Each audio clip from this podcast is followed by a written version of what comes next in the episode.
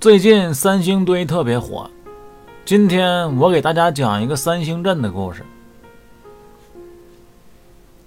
上回我们说到三黑奉旨要去查一查陈州放粮的事情。俗话说得好啊，满汉全席也得一口一口的吃，西天取经十万八千里，最终还得一步一步的走。督察组去陈州放粮。也不是一下就能到的，得一站一站的来。那么第一站的目的地就是著名的三星镇，就像是预先安排好的一样。三星镇这边早就站好了一排的小怪，等着三黑过来拿他们刷经验呢。为什么这么说呢？因为这些犯罪分子。干的都是罪大恶极的大坏事儿，人命官司向来都是重案。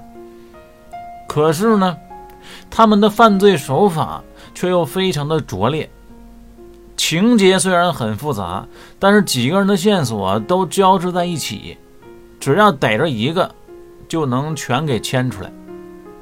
所以整个破案过程还挺搞笑，有点像郭德纲的单口相声《枪毙人老道》。具体来说呢，三星镇有一个韩文氏，本家姓文，嫁给了一个姓韩的，这就叫入了寒门，所以就管她叫韩文氏。韩文氏的老公走得早，留下韩文氏和儿子相依为命。娘俩在白家铺子租了一套三居室，平时呢，韩文氏。就帮人家做点针头线脑的活计，补贴家用。韩文氏的儿子叫韩瑞龙，可能是发育的比较晚啊，有些孩子确实是这样。已经十六岁了，看着还像个正太。最近呢，韩文氏心情不太好，儿子大了，现在有点不太好管了。虽然看着显小啊。但是已经开始叛逆了，操心。最近呢，韩瑞龙又开始不好好学习，总说自己要当一个职业电子竞技选手，天天嚷着要买什么皮肤。韩文是最近啊，明显感觉自己有点听不懂儿子说的话了。买皮肤？什么皮肤？猪皮肤？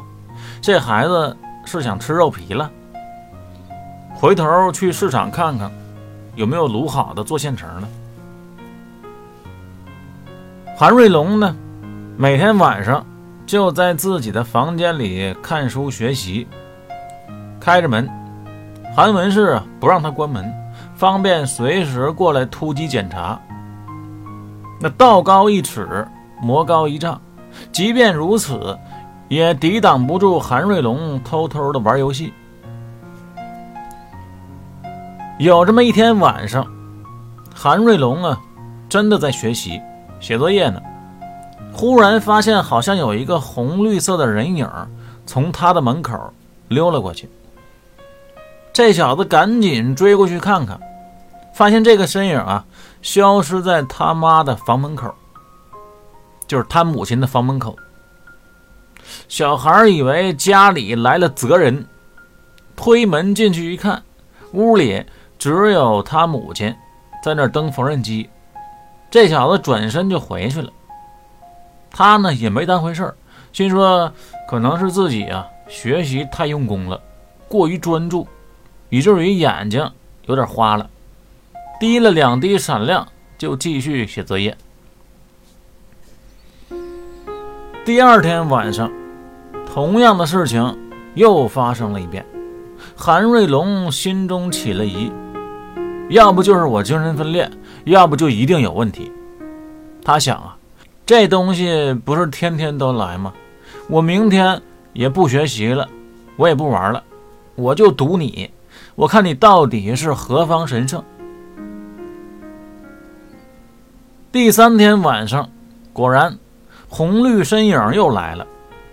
这回啊，韩瑞龙看的是一清二楚。确切说呢，不是红绿，应该是啊绿红的一个身影，因为绿色明显比红色多。韩瑞龙难掩心中的激动啊，差点就要惊声尖叫出来。那不就是自己心念已久的程咬金经典皮肤爱与正义吗？这一定是天美派来激励召唤师的特别企划呀！韩瑞龙兴冲冲地推开母亲的房门，屋里边还是除了韩文氏在那蹬缝纫机之外，什么也没有。这孩子屡次三番地往这屋里跑，把韩文氏也整怒了。他说：“你这个臭小子，咱俩是谁监督谁呀？”我还没去检查你学习呢，你玩命的往我这边来，你要造反呢？韩瑞龙当时也蒙圈了，说我那皮肤不是刚才进来了吗？韩文是说什么皮肤？卤猪皮昨天不是给你买了吗？还要什么皮肤？咱们是啥家庭你不知道啊？我看你像个皮肤。韩瑞龙也是有点魔怔了。心想三天来三回，自己不可能看错呀。要不就送我去精神病院，要不就给我爱于正义。他说：“妈妈，我今天要是找不着，明天我自己去白云路启智小学报道去。”说完就开始在韩文氏的屋里边东翻西找，别的地方呢都没有，最后。在床底下发现问题了，床底下有个地方的土跟别处不一样，这块啊都是浮土，明显是被挖过之后回填的。韩瑞龙心想啊，这下面埋的肯定就是我那经典皮肤爱与正义了。韩文氏也觉得可疑，他觉得这肯定是上一任屋主在这弄的。正常人有在床底下挖坑的吗？这不有病吗？太可疑了。要是不刨开看看啊，今天晚上也睡不着觉。于是娘俩合力把床挪开，拿了工具就在屋里面展开了土工作业。那过去啊，它不像现在，往前倒个几十年，普通老百姓家里。也都没有什么装修，哪有什么地板呢、地毯呢、地砖啊，地葛都没有，屋里边就是土地面，想挖就挖，何况是北宋的时候呢？好在是啊，这地下埋的东西它不深，没一会儿就发现有一个大木箱子，韩文氏啊，立马就躲到了墙根处，说：“宝贝儿，我害怕。”你打开看看吧，不过你别怪我没提醒你啊，我感觉这里面可能不是皮肤，搞不好是死人头。死人的话就得看死亡时间长短了，要是时间长了的话呀，我看他也没皮肤了。韩瑞龙毕竟是年轻人，无知者无畏嘛，想起上单玩的爽，还管你什么死人骨头啊？过去就把箱子给抠开了，然后。回头对韩文氏说：“妈妈，您看这是什么？”韩文氏在那边一直闭着眼，现在慢慢蹭过去，又透过指头缝，这才睁开了眼。只见一箱子满满登登的真金白银。韩瑞龙把油灯也端了过来，暖光的映照下，更加显得金灿灿的。又平添了几分富贵之气。韩瑞龙心想：好坏呀，你直接给我不就完了吗？还整这么婉转，这是让我自己拿钱去买呀。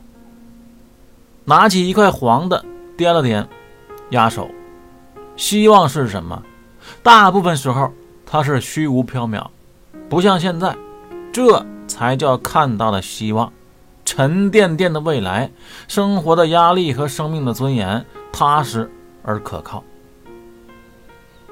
韩文氏大喝一声：“说：“小兔崽子，你赶紧给我放下，这是不义之财，取之必遭祸患。我们凭本事吃饭，靠劳动赚钱，图的就是问心无愧。我平时怎么教育你的？怎么一点定力都没有？”韩瑞龙说：“妈妈，你错了，这必是上天安排的扶贫款！他肯定是可怜咱们日子过得苦，所以才给了这许多。不然，为什么偏偏落在咱们家里呢？那既然是上天安排的，就最大，不存在意与不意。这样吧，我就拿一点儿，算我借的。我买了皮肤，以后肯定给他还上。”韩文是说：“既然如此，也好，你得立个字据，自己用自己还，我可不给你出钱。”韩瑞龙说：“No problem。”韩文是说：“哎，你这孩子怎么老想着吃皮肤呢？这样吧，既然是上天安排的，咱们也得准备点三生祭礼。你去市场买卤皮肤的时候，顺便。”再买个猪头回来，咱们祭拜一下上天。韩瑞龙立下字据，满心欢喜。